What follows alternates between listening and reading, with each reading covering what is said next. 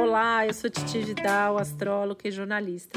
Eu sou Isabel Miller, astróloga e escritora, e esse é o podcast Astrológicas. E hoje a gente está aqui para falar sobre o Ano Novo Astrológico. Que momento esse importante para a gente na astrologia, né? Então a gente quer contar um pouco assim o que, que é o Ano Novo Astrológico e trazer aqui para vocês os significados aí desse novo ano, o que, que muda, o que, que se mantém em termos de energias astrológicas. E todo ano, nesse momento que o Sol chega no signo de Ares, que é o primeiro signo do zodíaco, e que esse ano vai acontecer no dia 20 de março, a meio-dia e 33, horário de Brasília, a gente tem aí o ingresso do Sol em Ares que é o momento que a gente conhece também como o início de uma nova estação, que é o outono no hemisfério sul, a primavera no hemisfério norte. É o momento que visualmente, aparentemente, o Sol cruza a linha do Equador Celeste, subindo rumo ao hemisfério norte. Então é como se ele fosse começar uma nova jornada, uma nova história. E nesse momento, o ano novo astrológico tem início. Quando acontece isso, nesse exato momento que acontece isso, a gente calcula um mapa. E esse é o mapa do ingresso, é um mapa cujas energias ficam ali meio congeladas e a gente vai sentir esses efeitos até o próximo ano novo astrológico, ou seja, até março de 2023. É. Aqui para o Brasil, a gente calcula esse mapa para São Paulo, que é para onde a gente calcula o mapa do país, é o local da independência. Então, assim, em termos do mapa em si, isso vai ter uma variação dependendo aí de onde você está, né? A gente sabe que a gente tem ouvintes maravilhosos espalhados pelo mundo todo. Então, tem o mapa calculado aí para o seu país. Ou seja, a gente tem muita coisa para falar, porque também são energias aí bem complexas, complementares, ao mesmo tempo diferentes, né, Isabel? A gente tem a sensibilidade e as águas piscianas, a gente tem questões sociais e coletivas aí com o Aquário, um pouco com Libra também, focando nos relacionamentos. As questões econômicas muito fortes no mundo todo, com uma ênfase, um foco especial aqui para o Brasil.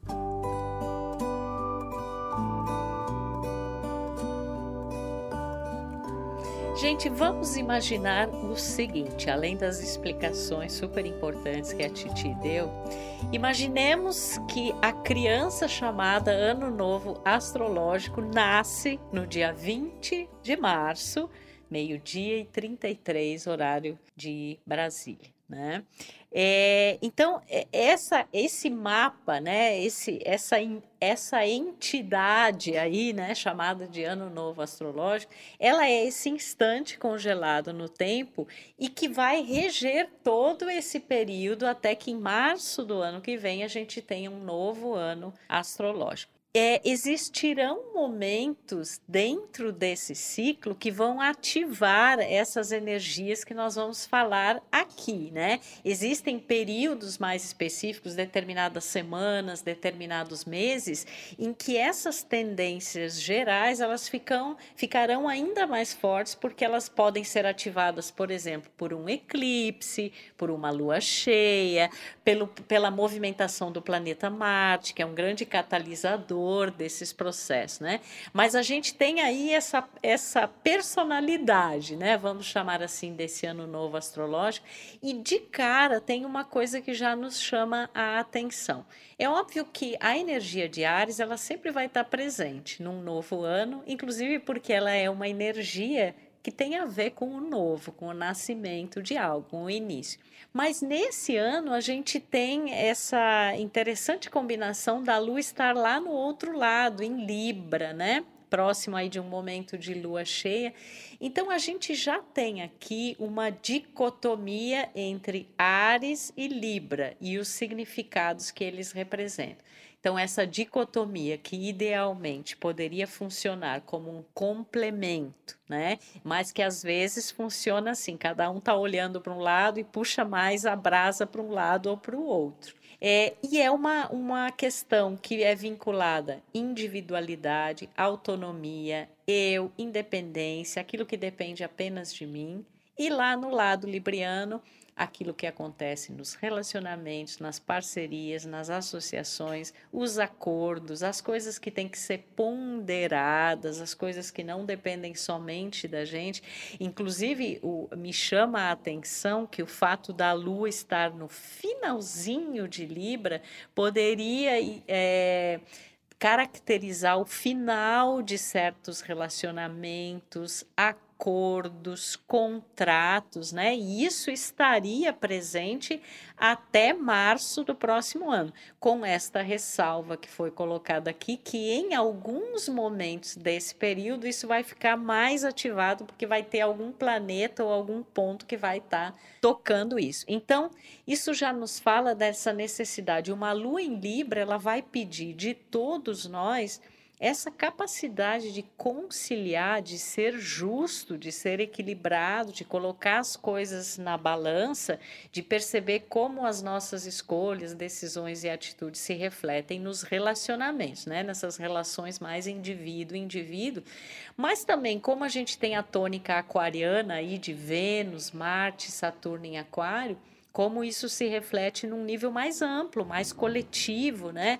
É, mais humano. E, aliás, essas questões mais coletivas, elas estão muito em pauta, porque uma grande parte dos planetas está em aquário e peixes, que são signos coletivos. Aquário é ligado a essa coletividade como se fosse uma entidade mais mental, né? Aquário é um signo de elemento ar. Então, os ideais, né, os pensamentos, esses é, conceitos né, que, que regem a sociedade, a humanidade. E peixes esse coletivo de subjetividades, de emoções, de impressões, de energias, né? Então é mais um ano astrológico que fala muito da relevância desses fatores coletivos sobre as questões individuais. E nos últimos anos isso tem sido uma tônica muito forte, né? Muitas coisas acontecendo aí numa larga escala que acaba afetando os indivíduos, né? E também eu acho que isso é um chamado para a gente entender o nosso papel nisso, né? O que, que cada um pode fazer é, para auxiliar nessa transição da humanidade, que na verdade está acontecendo aí uma grande transição para todos nós.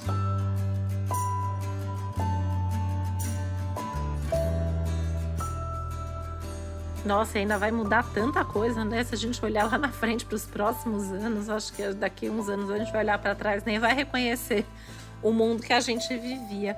Essa questão, né, Isabel, da Lua em Libra e aí fazendo um aspecto desafiador com Plutão, né? É, você falou dessa questão de rompimentos, de contratos, relações. Eu fico pensando que em muitos dos casos isso não vai ser nenhuma surpresa, nenhuma novidade, porque assim, a gente também tem uma ativação aí dos trânsitos, né, que as pessoas já vêm vivendo aí na vida, dessas situações aí onde o Plutão vem passando no mapa de cada um. Então a gente pode ter ali um, um, um mais um abalo, né? Mais um abalo de estrutura, porque a gente tem tido isso de tempos em tempos, esses testes às nossas estruturas. E isso pode de fato acontecer, né?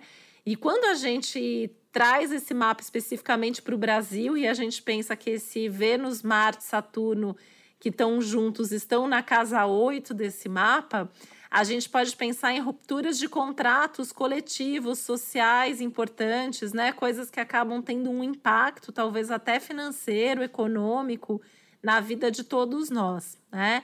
Por sinal, assim, esses planetas nessa casa também podem falar de questões ligadas a impostos. A gente pode ter algumas notícias e acontecimentos muito relevantes que nos obrigam a, a, fazer algum tipo de movimentação, algum tipo de revisão também aí individualmente na nossa, na nossa vida. E expandindo esse assunto, né, assim, aí pensando para todo mundo também, é, quando você fala, né, dessa é, relevância dos fatores coletivos nos pessoais. Eu acho que de dois, três anos para cá, né, principalmente nesses últimos dois anos, a gente que atende muita gente, né, a gente vê assuntos muito parecidos nos, nos nossos atendimentos. Isso é, é uma mudança significativa com relação aos atendimentos pré-pandemia. Tem alguns assuntos que estão em 100% ou 99% ali das consultas. Parece que tem, assim, não só as questões em si, né, de forma prática, mas muitas sensações, percepções, ganhos, perdas, a gente percebe o quanto que o coletivo está influenciando, está interferindo. E esse mapa confirma que isso continua nos próximos meses, que isso continua aí por pelo menos mais um ano. Outra coisa que, que, que você comentou, Isabel, a questão da lua em Libra, trazendo essa questão aí do colocar na balança e tal. Fiquei pensando muito nas questões de justiça. Então a gente tem uma ênfase, e aí também, né, no, assim, pensando no mapa para o Brasil, tem uma tônica de planetas na casa 9 que fala sobre isso. Pensando o mundo, tem uma ativação aí, o Mercúrio junto com Júpiter, que fala de justiça também. No Brasil só fica um pouco mais potencializado. É um ano que as questões é, ligadas à justiça podem estar muito em pauta, a gente pode ouvir muita coisa aí a respeito inclusive algumas coisas meio bombásticas. Esse mapa parece que traz umas coisas bem bombásticas, né, Isabel? Até fui pensando aqui no Brasil, que é ano de eleição. eleição, né? A gente já até comentou sobre isso. Aliás, eu queria fazer um parênteses que esse nosso episódio complementa aí dois outros episódios nossos que estão no ar, que é o episódio especial é, Previsões 2022 e um outro episódio sobre os eclipses desse ano. A gente já falou muito sobre esses assuntos.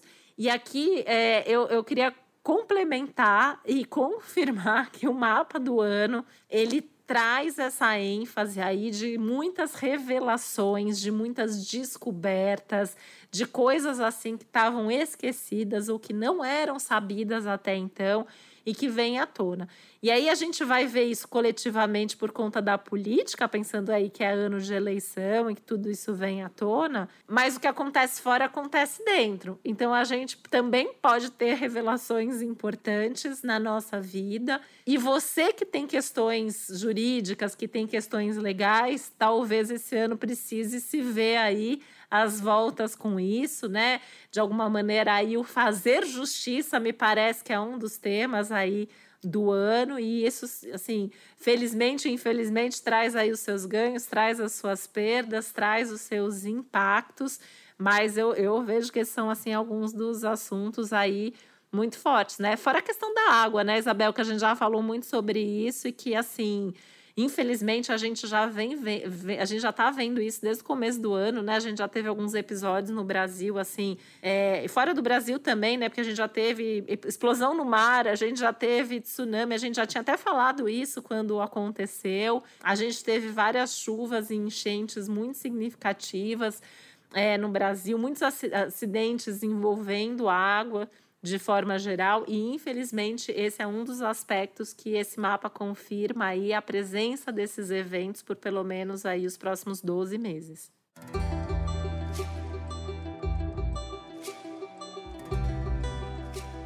Bom, vou pegar aqui três pontos, né, que você tocou e que a gente vai delinear aqui. É justiça, é, as águas e a economia, né? Que eu acho que são temas assim muito importantes. É, quando eu olho esse mapa e vejo ali, né, realmente a Casa 9, que é um setor ligado à justiça, filosofia, né? É, Poder aspecto... judiciário também, Isso, né? Em, e... si, a própria instituição outros países, né, outras línguas, culturas, universidades, né, locais de, de conhecimento, a indústria do turismo, várias coisas assim, né, que estão é, questões da educação, né, Isabel educação também, que é uma também. questão que está bem, bem complexa também aqui no Brasil. É, é, esses temas eles são temas é, muito fortes, né?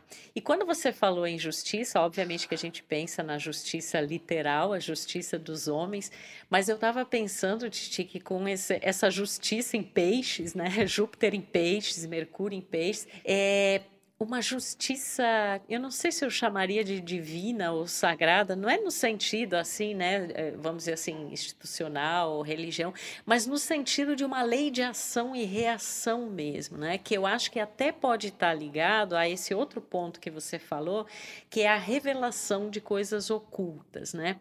Porque como a gente tem esse peixes ativado, então talvez assim, existam segredos institucionais, coletivos, pessoais, né? É, e que as pessoas não, não queriam, por algum motivo ou outro, né? revelar e que essa justiça maior vai trazer à tona e isso vai ter uma consequência sobre essa vida individual e coletiva.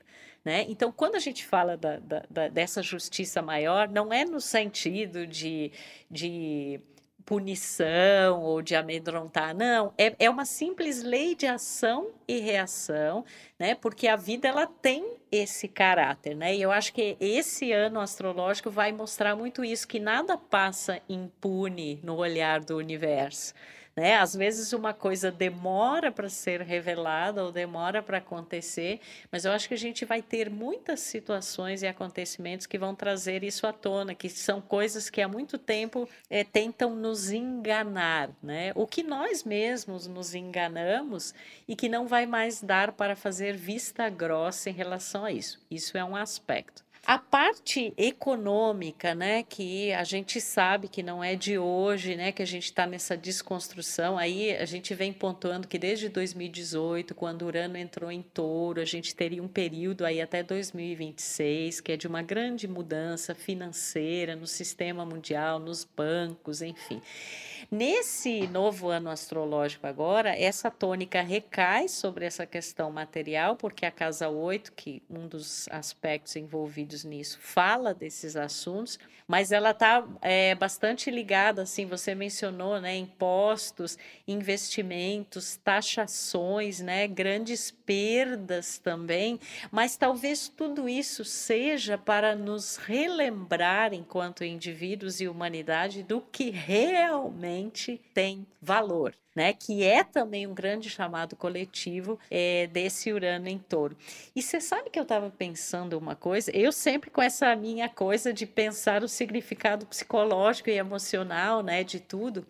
E eu estava relacionando esses tributos que a Casa 8 fala na astrologia aos tributos psicológicos, que eu vejo muitas vezes assim, quando pessoas estão com movimentos importantes nesse setor do mapa, é um momento em que às vezes elas precisam, entre aspas, pagar algo para fazer uma travessia, né? Como se deixasse alguma coisa para trás esse desapego para então se abrir a novas é, possibilidades. Eu acho que esse ano ele vai falar muito sobre isso para todos nós e inclusive isso pode acabar tendo um significado nas relações, já que Vênus está envolvido, nas próprias questões materiais, né? O que você precisa abrir mão para que você tenha algo muito mais valioso na sua vida e que você num primeiro momento pode encarar até que seja uma perda, mas a vida vai te mostrar que é um ganho, né? É a questão de Marte estar envolvida ali também, então são as ações, as motivações, os desejos, né? Todos todos aqueles desejos que são muito egoístas,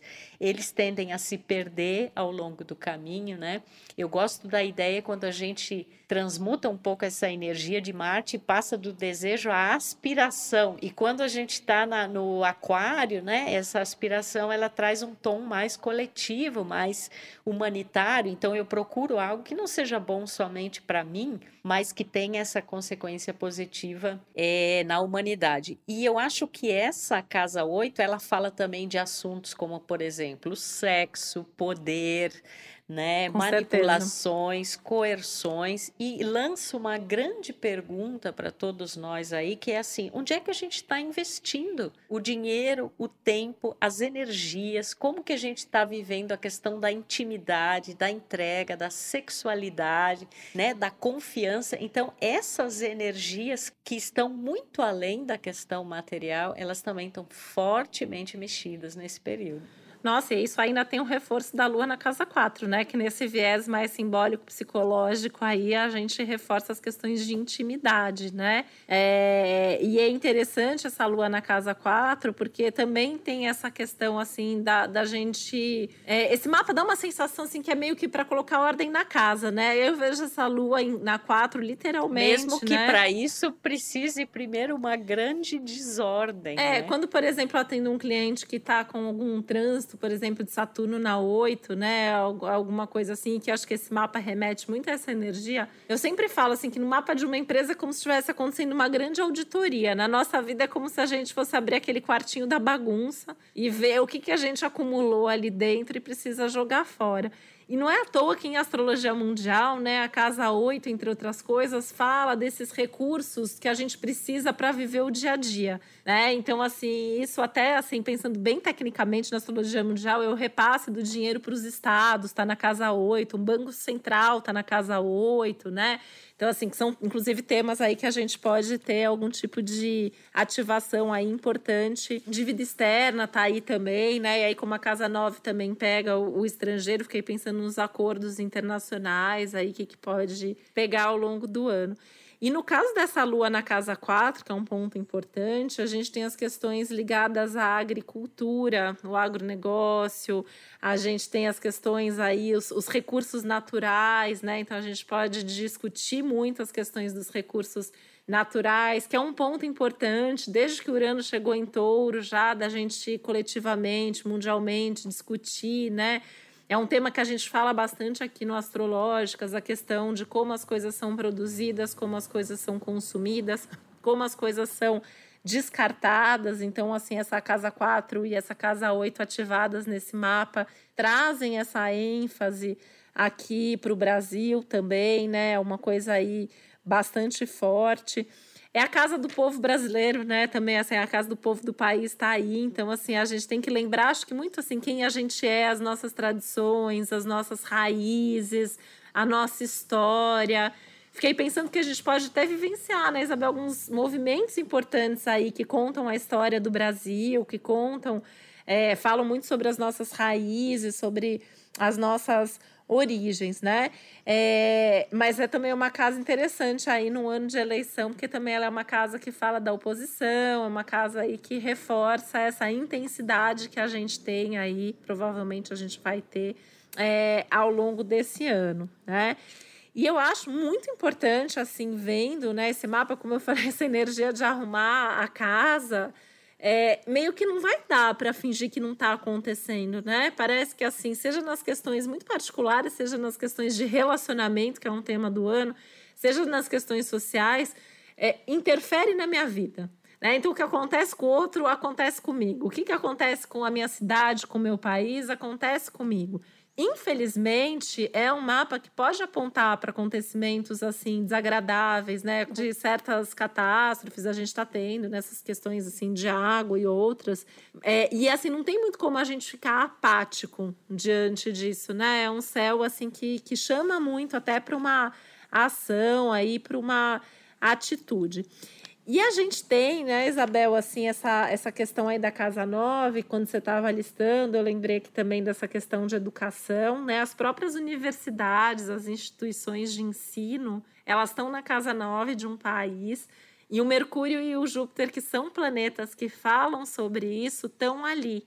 Então, talvez, vamos pensar num lado bom, seja um ano para a gente discutir mais as questões de educação e de melhoria nesse, nessa área, né? Então, talvez seja um, um ponto aí é, a ser pensado e cada vez né? e dentro disso Titi, cada vez mais nos currículos e fora deles né a inserção de temas piscianos como assim você tem que ter essa inteligência que está além do, daquilo que está escrito nos, nos livros né do que essa lógica você tem que saber lidar com o ser humano, você tem que ter compaixão, sensibilidade. Então, a arte e a espiritualidade trazida para o ensino também, né? Inclusive, eu tenho a impressão que é, essa combinação aí, Casa Nova e Peixes, ela poderia simbolizar uma reaproximação maior da ciência, da espiritualidade, né? A gente, a gente entender, assim, o que, que a gente precisa nesse tempo que a gente vive e nessa construção do futuro da humanidade, o que, que realmente a gente tem que aprender e ensinar e compartilhar e disseminar, né? Esses tipos de valores, né?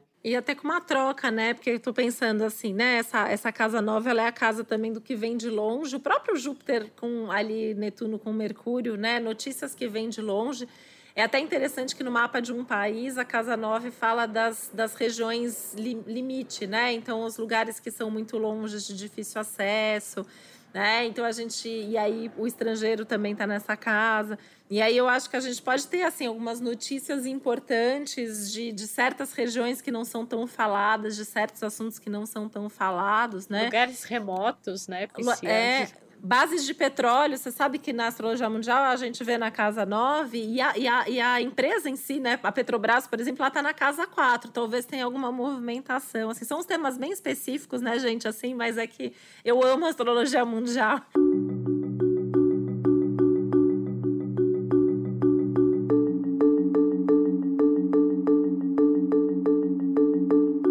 E sabe outra coisa, Titi, que eu estava pensando muito, é essa coisa dos relacionamentos, da parte afetiva, emocional e sexualidade, né? Que está ligado ali. O Vênus e o Marte juntinhos, em quadratura com Urano, Vênus e Marte na casa 8. Eu estava pensando assim: existe essa.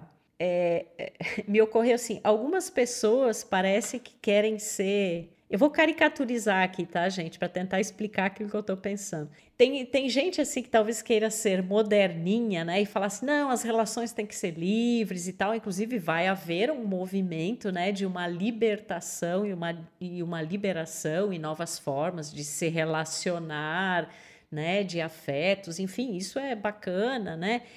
Mas eu, é, essa volatilidade, né? essas relações líquidas, né? como, de, como dizia o filósofo, né?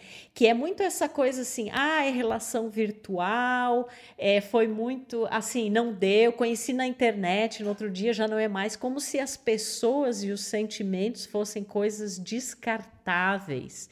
Né? Então, gente, vamos tomar muito cuidado com isso. A gente tem realmente um estímulo a nos abrirmos, né? a, a a, entendermos assim que as formas tradicionais de relação, né, todos os pactos, inclusive os pactos e acordos da Lua em Libra também, eles não são mais válidos, né, como é como existia antes essa tradição, esses acordos. Mas isso é uma coisa. E outra e é coisa é tudo é junto, gente... né, Isabel? Fazer um parênteses tudo. que eu acho que assim, o, o difícil vai ser que vai ter a pessoa que vai querer ali o relacionamento, o amor romântico e o contrato certinho da Lua em Libra. Aí vai ter as pessoas, vão ter as pessoas que querem esse amor livre, e a sexualidade livre, e o afeto livre do lado aquariano. E o duro aí vai ser justamente as pessoas se encontrarem com as pessoas certas para poder viver aquilo que elas estão buscando. Acho que esse é, óbvio, é, um tema importante. É, né? e óbvio que assim, né? É, relacionamentos são feitos de pactos e acordos, e esses pactos são muito particulares ali, da, da da pareja, né? Então, assim, não é uma questão moral, mas é o, o, a mensagem que eu quero transmitir é assim: pessoas não são coisas. Não, não, não é o descartável, né? O rápido, tipo, já vira a página. Não é por aí, gente, né? Eu acho que. Aliás, sim. é hora de descartar com moderação, né, Isabel? Tudo, né? É, é descartar o lixo com Isso, moderação, claro. as nossas coisas com moderação e as pessoas, principalmente, tem que ter é, essa empatia, esse respeito, né? Que eu acho que uma tônica Libra e Peixes traz um olhar para o outro e ver que o outro é um ser humano como você, que tem seus sentimentos, por mais que a gente viva num momento que se prega muito, né? É, esse distanciamento e tal, mas no fundo, no fundo, assim, todo mundo tem seus sentimentos e merece esse olhar mais empático, mais compreensivo e de mais respeito. E essa, essas tendências, né? Elas nos ensinam positivamente o valor do respeito às diferenças diferenças, do espaço do outro, da liberdade, da amizade, do companheirismo, que são temas assim super importantes numa relação amorosa. Se você não for capaz de ter amizade pelo seu parceiro, aí fica difícil, né? Mas parece que existe uma linha tênue entre esses aspectos que são extremamente interessantes e positivos e que inclusive renovam os acordos, renovam as relações, né? Trazem aí novos novos sentimentos, né? Dá uma coloca um, um fogo nesse parquinho no sentido positivo, mas existe essa questão realmente assim que essa essa volatilidade, tudo tão veloz, né? Tudo tão efêmero. Vamos prestar mais atenção nisso, minha gente.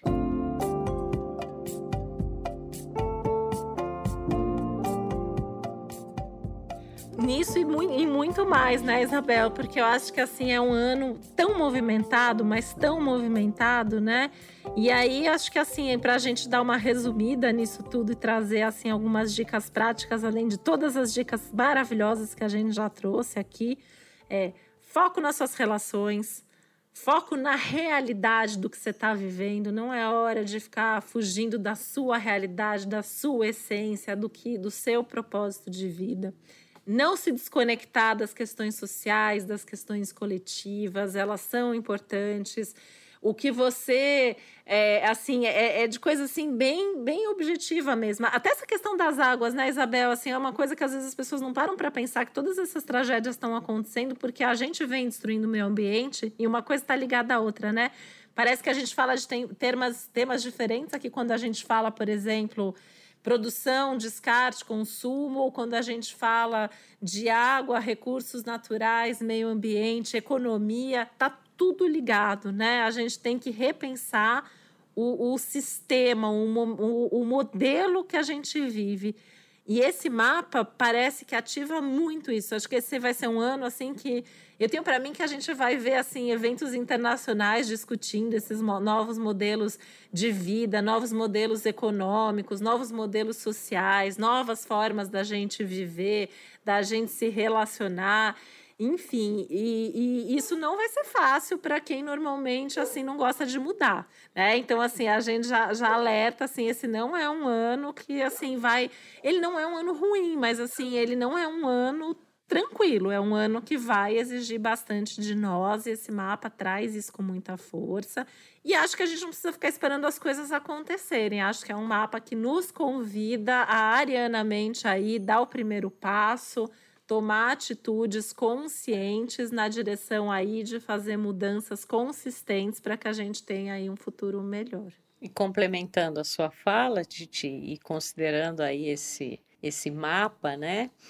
É tão peculiar. Eu acho que é um momento da gente ter menos fronteiras, né? Para além de países, para além de nações, para além de credos, né? De raças, que a gente tenha uma atitude mais inclusiva, né? Que a gente é, saiba é, realmente desenvolver mais essa compaixão e a gente vai ter que fazer isso, porque os próprios acontecimentos vão levar a isso, né? E que a gente respeite essas diferenças, mas entenda que no final das contas, somos todos um, né? Eu acho que é, é um, é um período que vai pedir muito isso de nós, esse olhar mais amplo essa inclusão, apesar e essa inclusão é uma característica pisciana, apesar dessas diferenças que estão muito retratadas ali na energia de Aquário. Precisou vir uma pandemia para a gente passar a pensar mais em tudo isso, né? Que eu acho que é, é, é assim, foi um divisor de águas aí também no nosso mundo, né?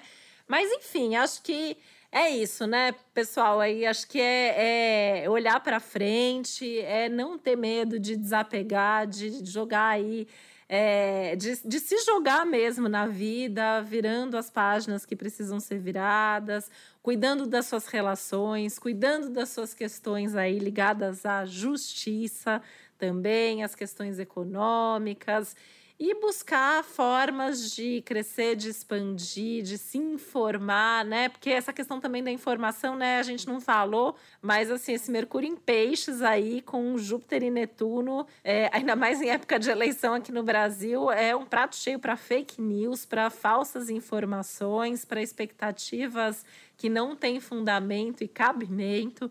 Então, assim, se informe o tempo todo nas fontes certas, nas fontes seguras, atenção extra a essas questões de comunicação e andar para frente, né, Isabel? Eu acho que esse é o maior conselho que a gente tem para dar. A gente não pode voltar e mudar o que passou, mas a gente pode fazer diferente daqui para frente. E com isso desejo aqui, sim, meus votos de que seja realmente um bom ano novo astrológico para todos nós. Lembrando mais uma vez que você pode ouvir o especial Previsões 2022, o nosso especial Eclipses 2022 também, que esses episódios se complementam. É, e eu deixo como recado final que a gente tenha consciência do que a gente vai absorver, seja em termos de informação, né, de percepções, de experiências e o que a gente vai disseminar, né? Essa casa nove aí, esse peixe com Netuno, né? O que que a gente vai é, disseminar em termos de atitudes, de exemplos, né? não só de conceitos, né? porque é na prática, é na atitude que a gente demonstra verdadeiramente o que a gente pensa e sente. Que seja um bom ano para todos nós, que haja muitas bênçãos, mas que a gente seja capaz também de entender aí o que, que o universo está querendo nos dizer. E a gente vai estar tá sempre aqui acompanhando você para dar essas dicas preciosas. Atualizando, né, Isabel? Cada, cada momento assim que cada um desses aspectos estiver acontecendo, tiver mais ativado, a gente vai sempre contar toda semana. É isso, minha gente. Um beijo e até o próximo Astrológico. Um beijo, feliz ano novo e até o nosso próximo episódio. O podcast Astrológicas é uma realização Globoplay e G-Show. Produção Milk Podcasts. Apresentação e roteiro Isabel Miller e Titi Vidal. Criação e produção executiva Josiane Siqueira. Produção Natália Salvador e Léo Hafner. Edição Duda Suliano. Trilha sonora de Bian, Duda Suliano e Hugot.